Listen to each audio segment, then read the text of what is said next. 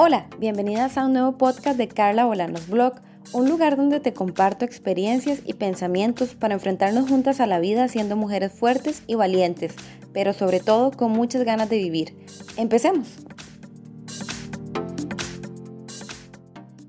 Hola chiquillas, ¿cómo están? Bienvenidas a un nuevo episodio de Carla Bolanos Blog, hoy transmitiendo únicamente en versión podcast porque quiero abrirles mi corazón a través solo de mi voz. Hoy quiero contarles algo muy especial para mí que me llena de mucha ilusión, pero también de mucho susto. Es algo que llevo postergando toda mi vida adulta, algo que a pesar de que lo he querido siempre, siempre he pensado que no es el momento correcto. Es algo que nunca ha sido mi prioridad y por eso me he cuidado tanto, para que esa ilusión llegue a mí cuando yo esté lista. Pero adivinen qué, aún no estoy lista y supongo que una pandemia mundial tampoco es el momento correcto, pero mi corazón lo anhela ya. Y es que ya quiero ser mamá. Uy, no saben la ilusión y el susto que me generan esas palabras. A pesar de siempre tener el pensamiento de querer ser madre, siempre pensé que no quería hacerlo en el momento en el que me encontraba.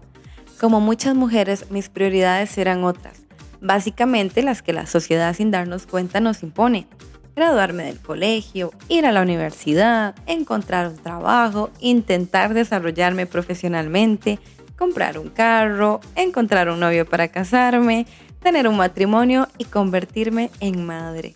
Según ese orden parece que es lo último en la vida que me falta, pero al igual que todas las demás etapas es solo el comienzo de algo maravilloso, lleno de piedras en el camino por supuesto, pero maravilloso al fin. Y además, nadie dijo que desordenar y saltarse las etapas no tenía su encanto, pero ahora es algo que la madurez me permite ver. Pero chiquillas, tengo miedo y mucho susto. No sé por qué desde que recuerdo siempre he tenido miedo a que mi cuerpo no pueda convertirse en madre, a que algo dentro de mí falle y no pueda desarrollar ese pequeño ser que tanto quiero. Tengo susto a cambiarme la vida para siempre, porque los cambios asustan, es normal, pero creo que cambiar de trabajo, de pareja, de programa de cómputo no asusta tanto como convertirse en madre. Hace unos días mi mamá me preguntó por qué tenía tanto miedo. Mi respuesta inmediata fue, tengo miedo a que me cambie la vida, a que mis días y mis noches nunca más vuelvan a ser las mismas. Tengo susto a que ese ser que aún no existe, pero que siento que ya quiero, sufra y yo con él. Es realmente una locura. Pero todas las que son mamás seguro me entienden. Otras no. Tal vez piensen que soy muy dramática, pero voy a optar por pensar que tal vez muchas se sientan como yo. Tengo 35 años y 6 meses de vida y decidir poner todo de cabeza no es fácil, pero les juro que en este momento estoy decidida y es lo que más quiero. Bueno, también quiero que mi negocio crezca terminar de construir la casa, viajar, comprarme una que otra cosita, pero en general lo que más anhela mi corazón en este momento es ser mamá. Y es que en cuarentena parece que desaparecieron los televisores y las pastillas anticonceptivas. Y ahora en todas las redes sociales hay nuevos bebés y madres por todo lado. Como que se puso de moda quedar embarazada y los bebés abundan. O también como le decimos en marketing, percepción selectiva. ¿Qué es eso? Bueno, que según nuestros intereses actuales empezamos a ver por todas partes solo lo que nos interesa y tal vez es algo normal y frecuente, pero al nuestra mente estar pensando en eso, le presta más atención y lo ve por todo lado. Pero bueno, estoy entrando a un momento de mi vida en el que estoy cuidando mi cuerpo, haciendo ejercicio, comiendo sano y tomando más agua para que, según yo, a pesar de mi edad, que no es lo mismo embarazarse en los 20, mi cuerpo logre ser un buen lugar para mi bebé, pero principalmente pretendo evitar que los cambios del embarazo me golpeen tanto. Pero les cuento que quiero vivir este momento en paz. No quiero estresarme por ver mi periodo cada mes. No quiero frustrarme por si las cosas no van sucediendo como yo quisiera. Aunque ya empecé a leer e informarme sobre la maternidad, quiero llevarlo con calma, porque de verdad quiero disfrutar este momento en mi vida. Sé que algunas son tan fértiles que se embarazan con solo tocar un calzoncillo, pero hay otras mujeres que no son así y aunque tal vez son la minoría, en el mundo son demasiadas.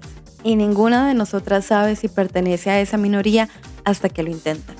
Les confieso que me asusta ponerme a leer o incluso a ver cosas de bebé.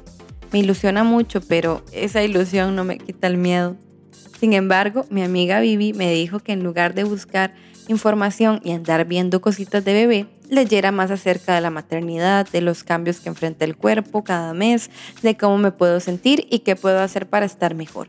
Y les confieso que siento que eso me ha ayudado a ir perdiendo el susto, porque tal vez a ustedes les pasa como a mí que piensan en bebé y ya andan viendo ropita, el coche y hasta la silla para el carro. Pero antes de que ese ser llegue a estar en mis brazos, yo voy a ser una mujer con una gran panza, con antojos, con náuseas y con unos cambios hormonales que no todas publican en sus redes sociales. Así que bueno, en este camino en busca de la maternidad yo he ido perdiendo un poco el susto. Ese, aunque no lo crean, era el primer paso. Y la otra es que, aunque les hable de mí, en mi hogar somos dos los que tomamos las decisiones. Y aunque Chris ya es papá, volverlo a hacer también le genera mucha ansiedad. Pero juntos estamos en ese proceso de perder el miedo y juntos ya decidimos dejar de planificar. Yo llevo años poniéndome la inyección y el mes pasado cuando me tocaba no me inyecté. Y a pesar de que leí en internet, le pregunté al doctor de la clínica, hablé con mis amigas que son mamás y he escuchado las historias de otras mujeres acerca de los cambios que puede sufrir el cuerpo cuando se deja de recibir el anticonceptivo hormonal, nada me preparó para que 15 días después de mi periodo tener un sangrado. Les confieso que como he estado leyendo, lo primero que pensé fue que era el sangrado de implantación que se da cuando ya hay una vida empezando a desarrollarse en nuestro vientre. Pero luego me fui a investigar más y sacando cuentas, pues no me daban los números para que fuera eso. Y aunque en primera instancia fue apenas una manchita, los siguientes ocho días fueron como tener un segundo periodo en el mismo mes. Ocho días sangrando, un sangrado que no era regla, y a mi parecer era una consecuencia de haber dejado los anticonceptivos. Cuando ya busqué en internet y le pregunté a mi amiga que es médico, encontré la palabra sangrado por deprivación, que traducido en cristiano es un sangrado que produce el cuerpo por haber dejado de recibir las hormonas que se inyectaba mes a mes con el anticonceptivo. Un poco de cansancio y a veces un poquito de dolor abdominal, pero nada fuera de lo normal y en este momento estoy esperando a que venga mi periodo, aunque he leído que al dejar los anticonceptivos el cuerpo hormonalmente está un poquito descontrolado y puede que pasen un par de meses en tener un periodo regular. Fuera de eso, me he sentido muy bien, ilusionada y todavía asustada. No crean que eso se me ha quitado. Pero como ya les dije, quiero vivirlo con calma e ir perdiendo el susto poco a poco Además tenía muchos años de que mi cuerpo no estaba limpio de hormonas y según lo que he leído, hasta el libido aumenta. Así que, como me dice mi mamá que está ilusionadísima con la idea de ser abuela, vaya haga la tarea. Les cuento esto chicas porque a pesar de ser una decisión muy personal, quiero compartir este proceso que es el más natural desde que existe la vida en el mundo, pero que a veces no lo contamos todo, ya sea por vergüenza exponernos, por miedo al que dirán, miedo a ser juzgadas, pero sobre todo tal vez al miedo de juzgarnos nosotras mismas por intentarlo y no poder, por haber quedado embarazadas cuando no lo planeamos, por sentir que nos fallamos a nosotras mismas o a alguien más.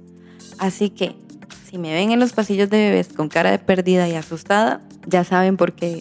Y otro día les cuento el tipo de maternidad y mamá que quiero ser, pero ya sabemos que las expectativas versus la realidad son cosas muy diferentes me despido con un fuerte abrazo a todas las mamitas, no solo a las biológicas, sino también a las de corazón. Y me encantaría leer todos sus consejos y comentarios, así que no duden en comentarme, ya saben, en mi página web, en Facebook, en Instagram, donde sea que estén viendo o escuchando este contenido. Un abrazo, nos hablamos luego. Chao. Si te ha gustado este podcast, te sentiste identificada o crees que puede ayudarle a alguien más, no dudes en suscribirte, darle like y compartirlo. Seguime en Facebook, Instagram y YouTube como Carla Bolanos Blog para que puedas ver mi día a día y todo lo que comparto sobre mujer y estilo de vida. Gracias y nos escuchamos la otra semana. Un abrazo.